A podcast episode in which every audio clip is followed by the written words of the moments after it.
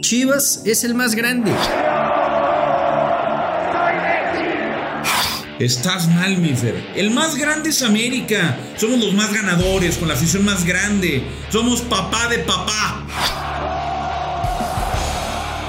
Bien lo dices, pollo.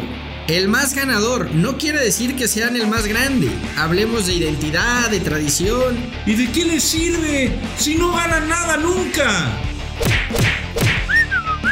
Y esto es todos los días. Fernando Ceballos y Raúl El Pollo Ortiz te traen la eterna disputa del clásico del fútbol mexicano, Los Dos Grandes, un podcast exclusivo de Footbox.